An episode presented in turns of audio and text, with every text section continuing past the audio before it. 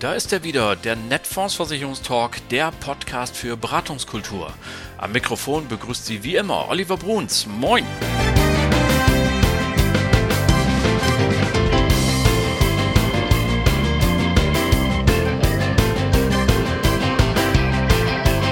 Hallo und herzlich willkommen zur Folge Nummer 36 prima, dass Sie wieder dabei sind. Das freut uns natürlich. Und ähm, wir haben wieder was Schönes für Sie vorbereitet.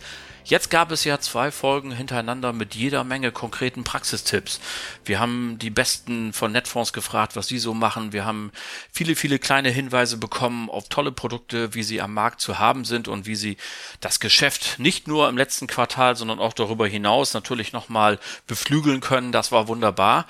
Und ähm, Heute haben wir wieder ein Interview für Sie vorbereitet, ein, ein relativ langes.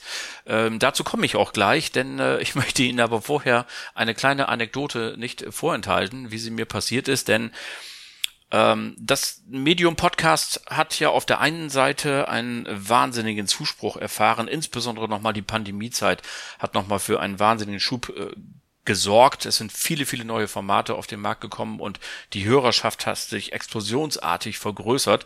Und trotzdem gibt es immer noch einige, die sich vielleicht doch noch nicht so auskennen. Denn mir ist Folgendes passiert, dass mich neulich jemand angesprochen hat und sagte, ach, das ist aber schade, die Folge so und so, die hätte ich so gerne gehört, aber an dem Morgen hatte ich keine Zeit. Ich nehme das mal zum äh, Anlass, diesen Ausspruch, den ich bekommen habe, um äh, nochmal für alle darauf hinzuweisen, das Schöne am Podcasten ist ja, die Folgen sind online und Sie können die hören, wann Sie wollen. Und sie sind auch alle noch online. Auch bei uns. Alle Folgen dieses gemütlichen Podcast Netfonds Versicherungstalk sind nach wie vor online. Schauen Sie doch mal gerne dort nach, wo Sie uns heute gefunden haben. Da gibt's irgendwo einen Button, auf dem steht alle Folgen oder etwas in der Art. Und da werden Sie fündig und können auch alle anderen 35 Folgen, die wir bisher veröffentlicht haben, noch einmal nachhören. Und das bleibt auch bis auf weiteres so. Keine Sorge. So. Das also dazu, diese nette kleine Anekdote wollte ich Ihnen nicht vorenthalten. Nun aber zu meinen heutigen Gästen. So, wir sind heute verkuppelt mit der ARAG, einem Familienunternehmen. Das ist ja auch mal ganz spannend. Und äh, da haben sich gleich zwei Herren angemeldet und gesagt, sie würden gerne dieses Interview mit mir führen. Und das ist zum einen der Herr Dr. Jan Moritz Freiland, der ist seines Zeichens Direktor Partnervertrieb, und Dr. Matthias Maslaton, Vorstand Konzern, Vertrieb, Produktinnovation. Und das Gespräch hören Sie jetzt. Viel Spaß!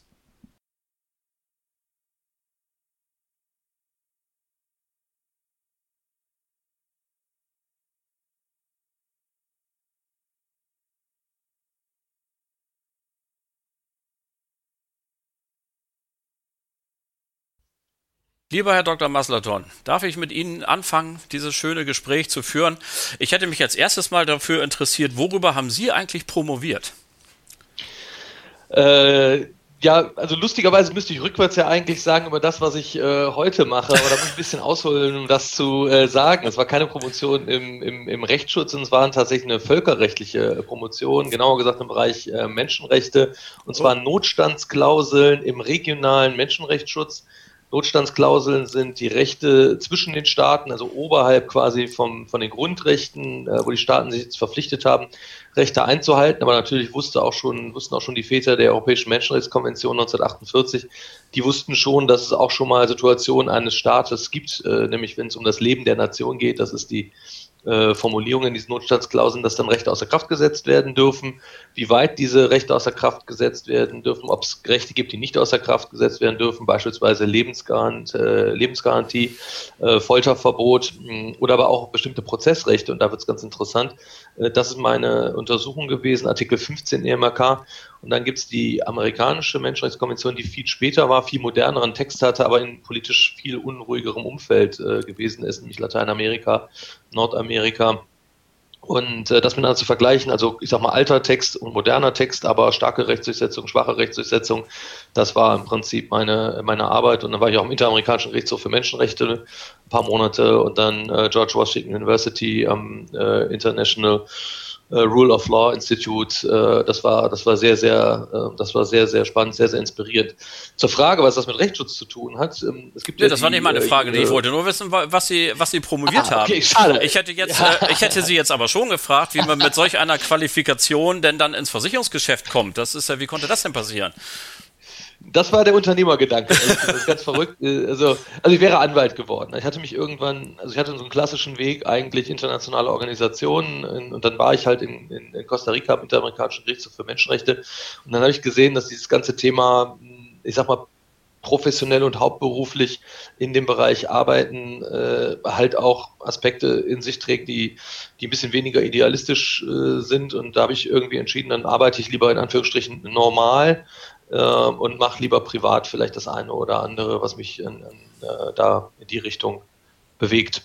Und dann habe ich, äh, wäre ich Anwalt geworden und dann äh, kam tatsächlich äh, die Startup-Welle und ich habe drei Jahre in einem Internet-Startup gearbeitet. Danach wollte ich nicht mehr zurück in die Anwaltschaft. Ich nehme an, dass Sie sich als promovierter Jurist über Ihre eigene Reputation keine allzu großen Gedanken machen äh, müssen auch. Ähm, äh, allerdings haben wir dieser Tage schon wieder gehört, dass der Deutsche Beamtenbund ja seine alljährliche oder wie oft wird sie gemacht, diese Umfrage nach Beliebtheitsskalen der deutschen Berufe.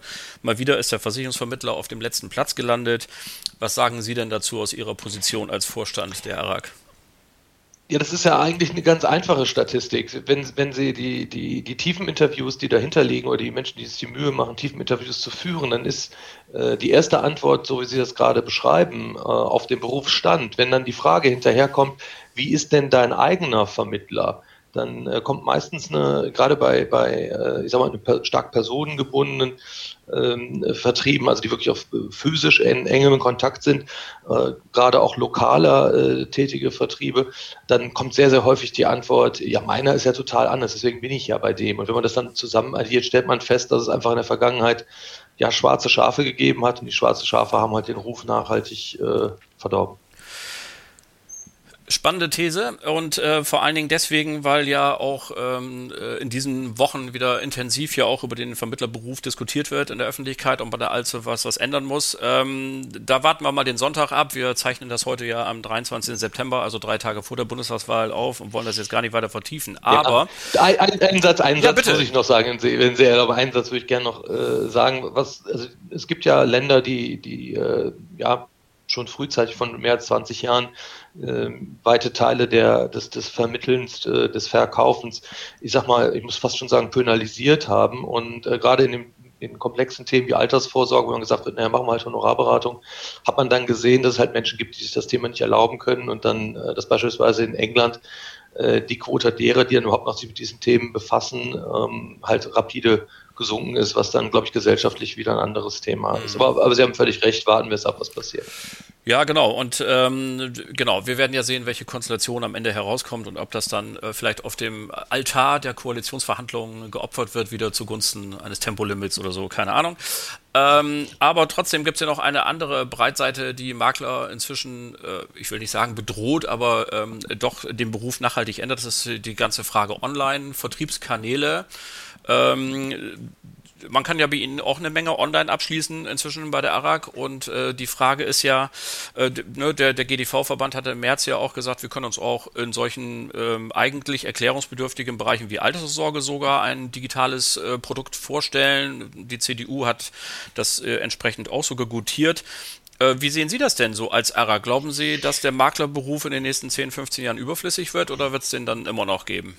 Ich könnte Ihnen jetzt ja meine Meinung erzählen, aber ich glaube, es ist besser, wenn ich Ihnen äh, das erzähle, was äh, Professor Armin Grunwald äh, auf einer Tagung äh, der, der Vertriebsvorstände im GDV äh, vor, ich glaube, vor zwei Jahren erzählt hat, wo er so ein bisschen erklärt hat, wie Mensch-zu-Mensch-Kommunikation und wie Mensch-zu-Maschine-Kommunikation ähm, funktioniert. Und nur weil eine Maschine theoretisch mit einem Menschen äh, ja, kommunizieren kann, heißt das nicht, dass der Mensch die Kommunikation als angenehm oder wertschöpfend äh, empfindet. Und das, was heutzutage in der Digitalisierung passiert, ist ja bei, bei, bei aller Nähe, die erzeugt wird, ist es am Ende trotzdem äh, eine Maschinen-Maschinen-Kommunikation mit, äh, mit, der, mit der Problematik, dass man natürlich am Ende nur Menschen vertraut. Also wenn Sie, wenn Sie über die Straße gehen und Ihnen kommt jemand entgegen, dann werden Sie sofort eine Einschätzung von ihm haben. Darauf sind wir trainiert.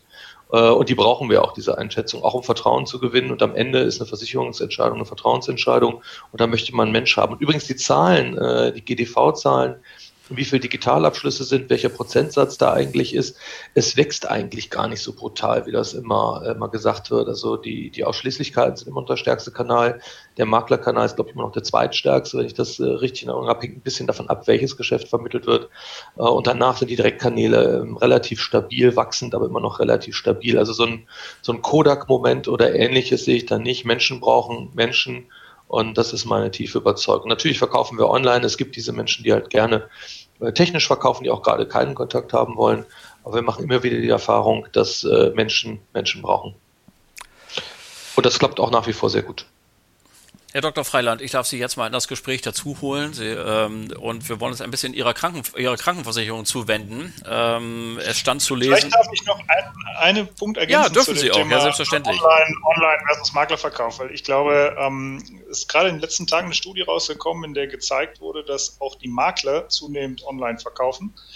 Ja, in, Im ersten Schritt waren das ja sozusagen Wettbewerber und es gibt halt einen gewissen Prozentsatz Kunden, die schätzen diesen Kanal und die Makler äh, fangen gerade wieder an, sich da ein Stück weit das Geschäft sozusagen zurückzuerobern. Und wenn der Kunde diesen Kanal bevorzugt ähm, und es Makler gibt, die schon mehr als die Hälfte ihres Geschäftes online machen, dann glaube ich, ist das langfristig einfach eine Ergänzung ja, des Kundenzugangs und äh, der persönliche wird dadurch nie weggehen. Genau, also ich glaube auch, ja, da, da sind wir bei Netfonds ja auch äh, von überzeugt, dass wir ähm, unsere Maklerinnen und Makler da immer zu animieren, zu sagen, baut auf eure eigene Homepage einfach eine Online-Abschlussstrecke für die einfachen Produkte, für die Reiserücktritts, die Handyversicherung und was nicht alles ein. Da muss man niemanden zur freundlich lächelnden Familie schicken aus der Fernsehwerbung, sondern das kann man selber machen. Da haben wir uns an dieser Stelle schon intensiv mit beschäftigt und tun das immer sehr gerne wieder. Da sind wir also auch hier einer Meinung. Aber nun zur ARA Krankenversicherung. Die Tage war zu lesen, dass Sie ein Wachstum zu verzeichnen haben. Herzlichen Glückwunsch dazu. Was glauben Sie denn, warum ähm, kommen Menschen zur ARAG? Also fangen wir mal bei der Vollversicherung mal an. Warum, äh, in welcher Situation spielt die ARAG bei der Kundenentscheidung eine große Rolle und wird auch gewählt? Ja, also äh, ich, ich glaube, wir haben im Moment tatsächlich eine, ein sehr, sehr gutes Angebot, ähm, nachdem wir vor zwei Jahren einen neuen Vollversicherungstarif an den Markt gebracht haben. Und was den unterscheidet von dem Vorgänger, ist, der ist äh, so im mittleren Marktsegment äh, gut aufgestellt, bis, bis in die höheren äh, Segmente und hat ähm, anders als unser bisheriges Flaggschiff kein Primärarztprinzip. Das heißt, wir haben bislang im Krankenvollversicherungsbereich eigentlich nur einen gewissen Teil des Marktes adressiert also ganz grob zerfällt er ja in, in Beihilfe, in äh, Einsteigertarife und dann das klassische Angestellten- und, und mittlere Segment. Und in dem mittleren Segment äh, gibt es einen kleineren Teil, der Primärarzttarife ähm, schätzt und der überwiegende Teil sucht eben Tarife mit freier Arztwahl. Und da waren wir bislang nicht aufgestellt, das haben wir nachgeholt und nicht nur mit einem durchschnittlichen, sondern haben im Moment extrem gut im Markt liegenden Tarif, sowohl was die Leistung als auch was den Preis angeht. Und das hat schlicht dazu geführt, dass wir uns neue Marktanteile erschließen konnten. Das wirkt sich dann natürlich auch im, im Gesamtbestand sehr deutlich aus und hat zu dem für unsere Größe weit überdurchschnittlichen Wachstum in den letzten zwei Jahren geführt. Sie leisten sich auch nach wie vor eine Risikoprüfung ohne das berühmt-berüchtigte Aktuamed-Programm, sondern Sie machen das äh, noch richtig so von vorne bis hinten mit Menschen. Und ähm, wie stellen Sie denn sicher, dass Sie sich jetzt nicht aus Versehen ähm, Risiken äh, einfangen, die eine gut programmierte Software aussortieren würde? Ja, durch äh, akribische Ausbildung. Ja. Wir, wir glauben, äh, dass der Mensch tatsächlich an der einen oder anderen Stelle ähm, vielleicht nicht 100 Prozent reproduzierbar, aber mit entsprechend guter Ausbildung eben doch sehr hochwertige Entscheidungen trifft und ähm, dass er aber auf der anderen Seite ein Stück weit flexibler ist und den einen oder anderen besonderen Umstand berücksichtigen kann, den eine Software eben niemals berücksichtigt. Und äh, natürlich haben wir das auch in der Vergangenheit schon mal diskutiert, ob man nicht aus Effizienzgründen irgendwann eine Software braucht. Bislang äh, machen wir eigentlich sehr gute Erfahrungen und auch unsere ähm, Entwicklungen in den Beständen in den letzten Jahren zeigen eigentlich, dass wir in der Risikopolitik einen sehr, sehr guten Job machen oder die Kollegen in, in der Hauptverwaltung. Ja. Ähm, und insofern sehen wir da jetzt kurzfristig eigentlich keinen Bedarf, äh, das Thema zu ändern. Also die Giganten am Markt, äh, die äh, tun ja oder die lobpreisen ja immer ihre Größe, ihre finanzielle Stärke, ihre weltweite Vernetzung und so weiter. Sie sind ja nun irgendwie so eher ein kleines Schnellboot. Bei allem Respekt, ich meine das ganz liebevoll und äh, ganz wertschätzend. So das kleine gallische Dorf habe ich natürlich den Eindruck. Ähm, so es gibt ja in München auch noch andere ansässige Versicherungsunternehmen kurz vor München, so auf dem Weg zum Flughafen, äh, die äh, eine ganz andere Größe haben oder so Freunde aus Koblenz oder so. Ähm, können Sie das durchhalten, so dass Sie sagen, so als als kleiner verhältnismäßig kleiner. Ähm, wo, wo kommt das Vertrauen her, dass Sie sagen können, jawohl, wir sind auch für eine Vollversicherung, ja eine nun sehr umfangreiche, lebenslange Bindung, die der Kunde in aller Regel eingeht, der absolut richtige Ansprechpartner. Obwohl wir nicht der Weltkonzern sind. Äh, vielleicht drei Dinge. Erstens, äh, wir kommen ja traditionell stärker aus der Zusatzversicherung und da sind wir, wenn Sie sich die Kundenzahlen angucken, gar nicht mal so klein. Das heißt, wir stehen auf einem sehr stabilen Bein. Ja, das ist ein großes äh, Kundenportfolio an zusatzversicherten Kunden. Ähm, das andere Bein ist die Vollversicherung gewesen, in der Vergangenheit schon. Das wird gerade deutlich stabiler. Ja, und auch da sind wir schon jetzt kein, kein winziger, sondern eher im Marktmittel liegender Player von der Größe. Und ähm, wir haben eine sehr konservative, wie gesagt, Risikopolitik und wir haben auch eben eine sehr stabile Finanzausstattung, sodass wir langfristig sowohl was die Entwicklung der Beiträge angeht, ähm, als auch was, was die Risiken angeht, die letztendlich äh, in unseren Beständen sind, ähm, sehr, sehr solide aufgestellt sind. Da legen wir ganz bewusst Wert drauf, auch und, insbesondere deshalb, weil wir ein Familienunternehmen sind ja, und äh, da einen großen Fokus drauf legen nicht nur in der Krankenversicherung, sondern auch in der Rechtsschutz, wo wir ebenso solide aufgestellt sind. Wunderbar. Ähm, die Zukunftsaussichten, es gibt ja drei Säulen in der Krankenversicherung, die Voll, die Zusatz und die BKV. Alle Fans der Vollversicherung hangeln sich ja eh nur von einer Legislaturperiode zur nächsten. Auch da muss man wieder so ein bisschen gucken, äh, wie es am Sonntag ausgeht und ob da irgendwas Großes passiert.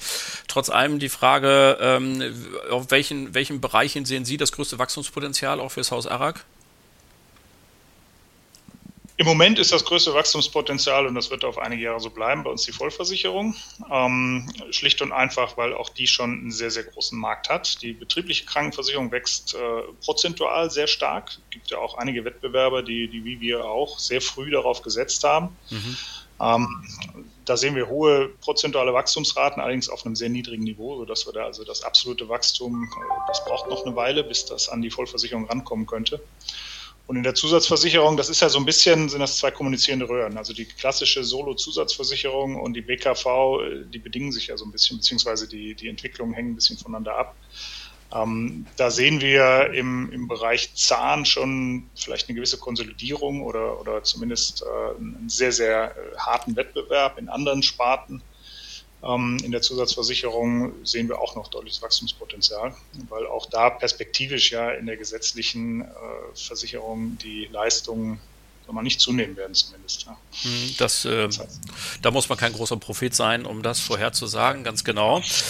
Lieber Herr Dr. Maslaton, ähm, ich würde Sie gerne zwei, drei Dinge mal ganz allgemein zu Arak fragen, denn äh, wir haben es ja gerade eben schon gehört, das ist ja auch kein Geheimnis. Sie haben ja was mit VW und BMW gemeinsam, sind mir ein Familienunternehmen und ähm, wenn ich hier in diesem Talk ähm, VVG-Vorstände habe, VVAG, Entschuldigung, also Versicherungsverein auf Gegenseitigkeit, dann kann ich die Uhr danach stellen, dass sie irgendwo versuchen, diese halbe Stunde unterzubringen, dass sie übrigens keinem Aktionär äh, irgendwas schulden, sondern ähm, dass sie eben nur dem Versicherten äh, sozusagen äh, zuarbeiten und sich äh, verantwortlich fühlen. Können Sie mal mit drei Sätzen sagen, ob es für den Kunden und auch für den Vertriebspartner einen Unterschied macht, dass Sie nun ein Familienunternehmen sind oder vielleicht gibt es sogar einen Vorteil, den Sie gegenüber anderen haben? Naja, also äh, der, der, der größte Vorteil ist tatsächlich, dass wir nicht dem kurzfristigen Kapitalmarkt äh, unterliegen. Also bei uns gibt es keine äh, also wir haben einen Quartalsbericht. Wenn ich jetzt sage, wir haben keine Quartalsberichte, dann wäre es schlicht und einfach äh, falsch. Natürlich haben wir Quartalsberichte, aber das ist nicht so, dass wir nach Quartalsberichten steuern. Bei uns gibt es keine Analystenkonferenzen äh, und wir denken, wir denken langfristig und wir denken an unsere Kunden. ohne, ohne die Kunden keine, keine Arak und wenn es den Kunden gut geht, dann geht es im Vertrieb gut, dann geht es im Konzern gut.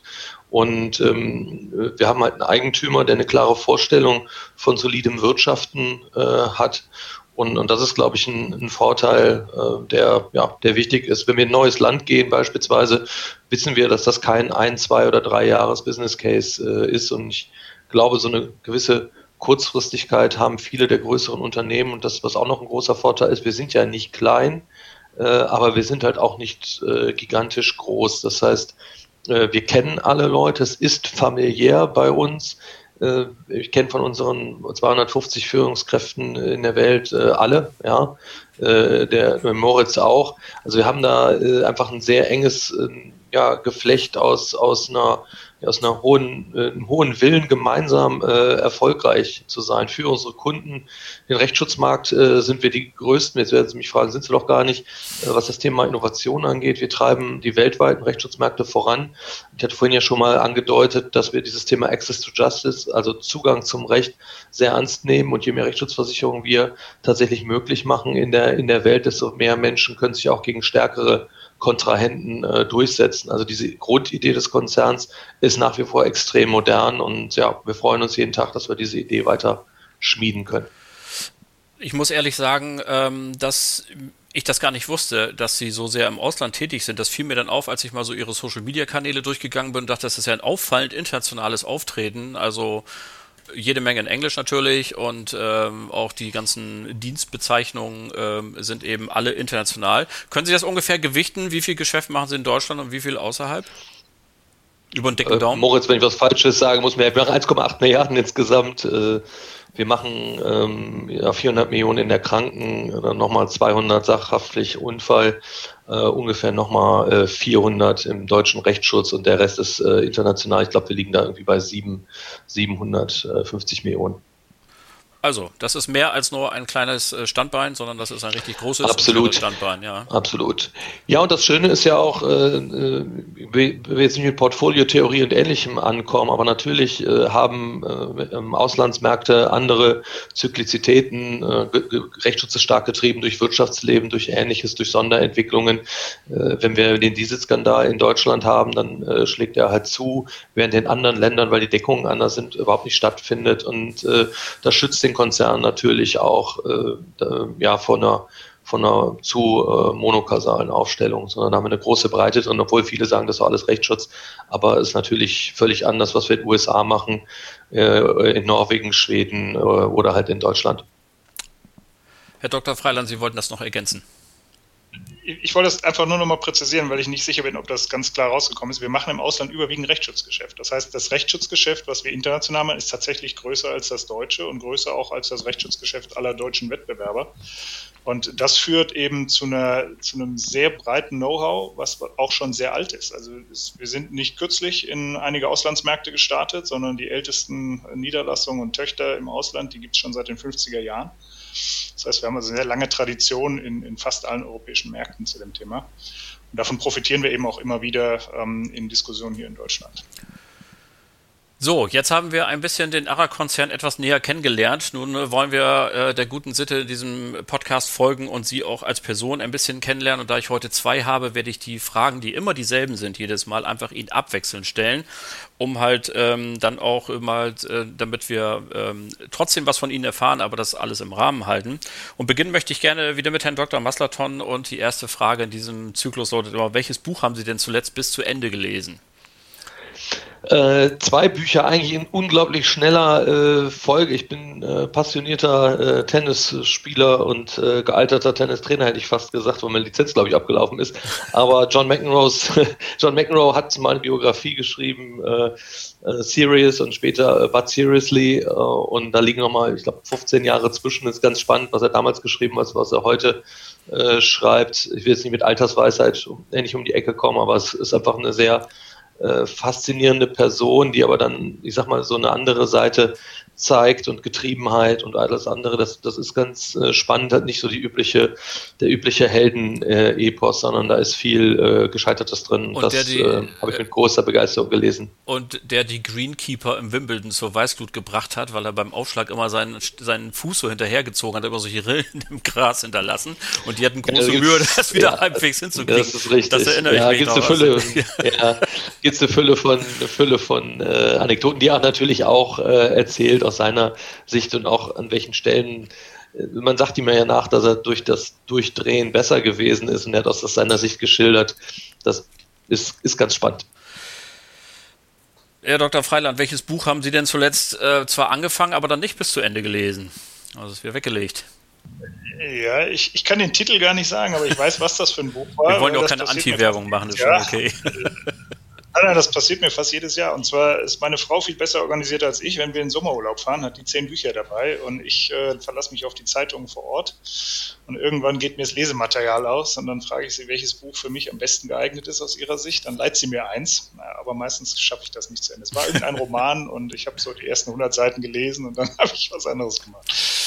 So ist das manchmal. Also es, es, hat mich nicht nachhaltig beeindruckt, äh, hat mir aber doch in dem Moment zumindest zwei Stunden lang Spaß gemacht. Ja, immerhin 200 Seiten in zwei Stunden, nicht schlecht. Das nur mal so am Rande. Äh, Herr Dr. Maslerton, was haben Sie denn zuletzt gegoogelt? Äh, ich habe heute Morgen, äh, glaube ich, geguckt, äh, das Hotel in Bremen, wo ich nächste Woche bei unserer Vertriebstagung bin, wie weit das ist, ob ich das alles so hinkriege, wie es geplant ist. Ja, da ähm, wünsche ich Ihnen viel Spaß. Meine Heimatstadt ist immer eine Reise wert und ich hoffe, Sie haben eine erfolgreiche Tagung. Herr Dr. Freiland, Dankeschön. Amazon oder stationärer Handel? Was ist ja, beides natürlich. Ne? Also ich Hybrid. glaube, aus Bequemlichkeitsgründen äh, gibt es bestimmte Dinge, die kaufe ich nur noch bei Amazon. Ja, also ich habe lange keine Apotheke mehr aufgesucht für eine Maske beispielsweise, die man immer wieder braucht. Das, die kommen einfach geliefert. Aber das Einkaufserlebnis ist natürlich nicht das gleiche. Also ich gehe sehr gerne in die Stadt, ja, äh, verbinde das mit einem schönen Mittagessen und ein bisschen durch die Stadt streifen. Da findet man immer Dinge, von denen man gar nicht wusste, dass man sie braucht. Und das ist bei Amazon deutlich seltener der Fall. Also in der Kombination, glaube ich, bin ich immer noch ein ganz guter Innenstadtkäufer. Ähm, aber alles, was wiederkehrend ist, äh, habe ich auf Amazon verlagert. Herr Dr. Maslaton, Verbrennermotor oder E-Auto? Äh, was war die erste Variante? Ja, der Verbrennermotor Verbrenner oder E-Auto. Äh, gegenwärtig äh, der, der Verbrenner, ähm, aber die nächste Runde wird mindestens Hybrid oder E werden. Herr Dr. Freiland, Joggen, Radfahren oder Schwimmen? Äh, kein Schwimmen. Wasser ist nicht mein Element. Joggen und Radfahren, so in Wellen immer mal wieder. Ja. Herr Dr. Maslaton, wenn denn jetzt schon Abend wäre, Glas Bier oder lieber ein Wein? Äh, stimmungsabhängig, äh, aber im, im Sommer Weißwein. Sie sind ja sehr diplomatisch hier alle, das muss ich ja schon sagen. Herr Dr. Freiland, Kaffee oder Tee? Kaffee, ganz klar Kaffee. Kaffee, so das Bürogetränk ja. Nummer eins, wunderbar. Äh, Dr. Maslaton, Berge oder Meer? Äh, beides nicht. beides nicht? Oh, wo machen ja, Sie denn Urlaub? Also, äh, im Flachland. Ich sag mal, da kommt schon mal, da kommt schon mal ein Meer vor, da kommt schon mal ein Berg vor und natürlich gibt es auch mal den, den Strandurlaub, aber eigentlich sind wir gerade, wir haben drei Söhne, 10, 12 und jetzt äh, 15 und da versuchen wir so ein bisschen Richtung Naturreisen äh, zu gehen, deswegen wäre beides nicht ganz die richtige Antwort. Und letzte Frage an Sie, Herr Dr. Freiland. Vinyl, CD oder Streamingdienst? Ich höre überwiegend Musik im Auto, also ich würde sagen Autoradio ja, und äh, vermutlich ist das weitestgehend gestreamt. Okay, so, dann kommen wir auch schon äh, zum Endspurt mit der Bitte um, äh, Herr Dr. Freiland, bei Ihnen bleibe ich gleich, äh, der ultimative Werbeblock. Ähm, was sind Ihre Tipps fürs Jahresendgeschäft an die Maklerinnen und Makler, die jetzt zuhören? Äh, womit sollten Sie sich noch mal kurz beschäftigen, um äh, noch Erfolg zu haben? Ja, natürlich äh, mit den beiden Sparten, die wir überwiegend verkaufen. Ja, das ist einmal die Krankenversicherung. Ich glaube, das muss man keinem erzählen, der im Krankenversicherungsgeschäft unterwegs ist, dass jetzt eine spannende Zeit des Jahres anfängt. Ähm, und äh, wir sind auch vorbereitet auf äh, steigende Nachfrage. Ja, wir gehen davon aus, dass wir da deutlich mehr Frequenz haben werden in den nächsten Monaten, freuen uns drauf, sind jetzt auch vermehrt wieder in der Fläche unterwegs. Und immer wenn wir in irgendeiner Form helfen können, die Kollegen sind ja allen bekannt, die draußen in der Fläche unterwegs sind, machen wir das natürlich sehr gerne und scheuen da auch keine Überstunde. Und ähm, was die Rechtsschutz angeht, ist, ist äh, das Thema Privatrechtsschutz eins, was eigentlich nicht so eine starke Saisonalität kennt. Äh, Im Gewerberechtsschutz dagegen ist jetzt vielleicht eine sehr spannende Zeit, ne, weil wir gerade in den letzten Monaten, es ist nach wie vor so, dass die Hauptfälligkeit Januar eine große Rolle spielt in dem ganzen Gewerbegeschäft und jetzt in den nächsten Monaten da sich noch einiges tut und auch viele Unternehmen über diesen Schutz wieder nachdenken. Und auch da sind wir sehr, sehr gerne äh, Ansprechpartner. Das heißt, also alle spannenden Anfragen, die wir da kriegen, beantworten wir sehr, sehr zeitnah und freuen uns über viele Fragen. Gut, dann haben wir äh, diese Tipps zur Kenntnis genommen. Äh, lieber Herr Dr. Maslaton, ich möchte mit Ihnen noch über ein Thema reden, was sich immer mehr in den Vordergrund äh, bringt. Das ist die Cyberversicherung. Ähm, da sind Sie ja auch ähm, sehr aktiv, aber wenn wir ehrlich sind, wird sie ein bisschen kritisch betrachtet. So ganz äh, habe ich zumindest bei Durchsehen der, der Presse in den letzten Wochen und Monaten so rausgekriegt. Ähm, es gibt einen immer wiederkehrenden Vorwurf, nämlich den, dass gesagt wird, die Obliegenheiten bei Cyberversicherungen ähm, sind so hoch, dass wenn man die ein, wenn man die einhält, dann braucht man eigentlich gar keine. Oder andersrum gesprochen, die sind so hoch, dass man doch irgendwas vergisst und dann der Versicherer ähm, äh, am Ende eben sagen kann, ja, hast dich leider nicht dran gehalten, wir können nicht leisten. Was würden Sie denn diesem Argument entgegnen wollen? Ich muss erstmal den Werbeblock noch mal kurz verlängern, wenn, wenn ich kurz darf. Äh, ja, also was wir, ganz kurz, Firmenvertragsrechtsschutz, also äh, jetzt im Jahresendgeschäft, einfach mal schauen, was wir da gemacht haben. Wir haben massiv die Preise abgesenkt, äh, wir haben eine, eine Fülle von neuen Ideen. Das, was wir da machen, ist im Markt einmalig. Also Gewerbe, die Versicherung für ihr Gewerbe, auch für die vertragliche Seite suchen, da sind wir herausragend. Ähm, vielleicht zum Thema Cyberversicherung generell. Wir sind der größte deutsche Anbieter im Thema Private Cyber. Wir haben mit Webaktiv vor vielen Jahren damit angefangen, äh, führen da den Markt in der dritten Tarifgeneration, verkaufen über 1000 Stück im Monat. Das ist im Maklervertrieb etwas schwächer. Wir verkaufen das primär im Netz und äh, über unsere Stammorga. Und da ist eine Fülle, Fülle von Geschäft, weil gerade diese Frage, was macht dein Kind eigentlich im Netz? Äh, weißt du das? Äh, Download-Thematik, äh, strafrechtliche Themen, da sind wir einfach äh, sehr, sehr gut aufgestellt. Im gewerblichen äh, klassischen Cybergeschäft äh, haben wir tatsächlich auch eine Rechtsschutzdeckung, die eher auch Reputationsschäden und ähnliches äh, versichert, Abmahnungen äh, und verwandte Thematiken. Und das, was Sie ansprechen in der, in der klassischen Cyber, das sehen wir, das sehen wir in einem gewissen Rahmen.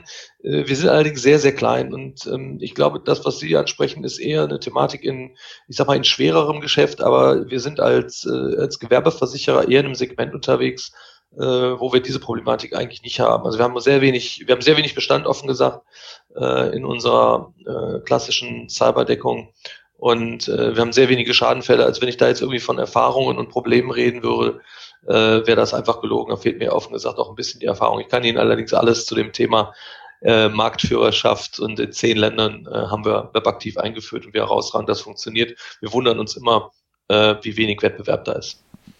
Okay, weil die genau von steigenden Schadenquoten ist ja allenthalben zu reden und äh, es gibt ja auch Maklerstimmen, die sagen, ähm, vielleicht ist es gar nicht Aufgabe der Cyberversicherung in erster Linie einen finanziellen Schaden zu erstatten, sondern ähm, mit Assistenzleistungen zur Seite zu stehen, gerade im Gewerbebereich, dass man eben sagt, man braucht eben vielleicht auch, wenn man am Samstag um 23 Uhr gehackt ist, innerhalb von wenigen Minuten halt einen, einen Cybernotarzt, sage ich mal, der dann kommt und sagt und schützt irgendwie die Anlage sicher Daten und all sowas.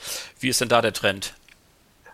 Ich sag mal so, äh, wir, wir sind eh seit, seit immer, äh, also wenn ich an unsere Produktphilosophie denke, äh, wir nennen das, ähm, also die Produktdifferenzierung funktioniert heutzutage ja nicht über Geldzahlen.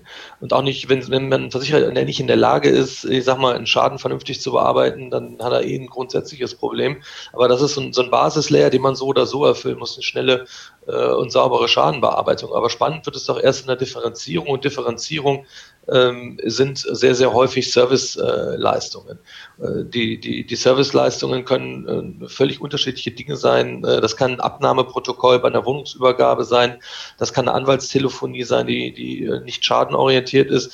Das können einfach mal Rechtsfragen sein. Das können äh, eine, eine, kann ein Sicherheitscheck in der Hausrat sein. Wir haben, wenn ich könnte, weiß ich nicht, wie lange von diesem Thema. Wir nennen das funktionaler Zusatznutzen äh, interner Produkttalk. Wir machen kein Produkt ohne funktionalen Zusatznutzen.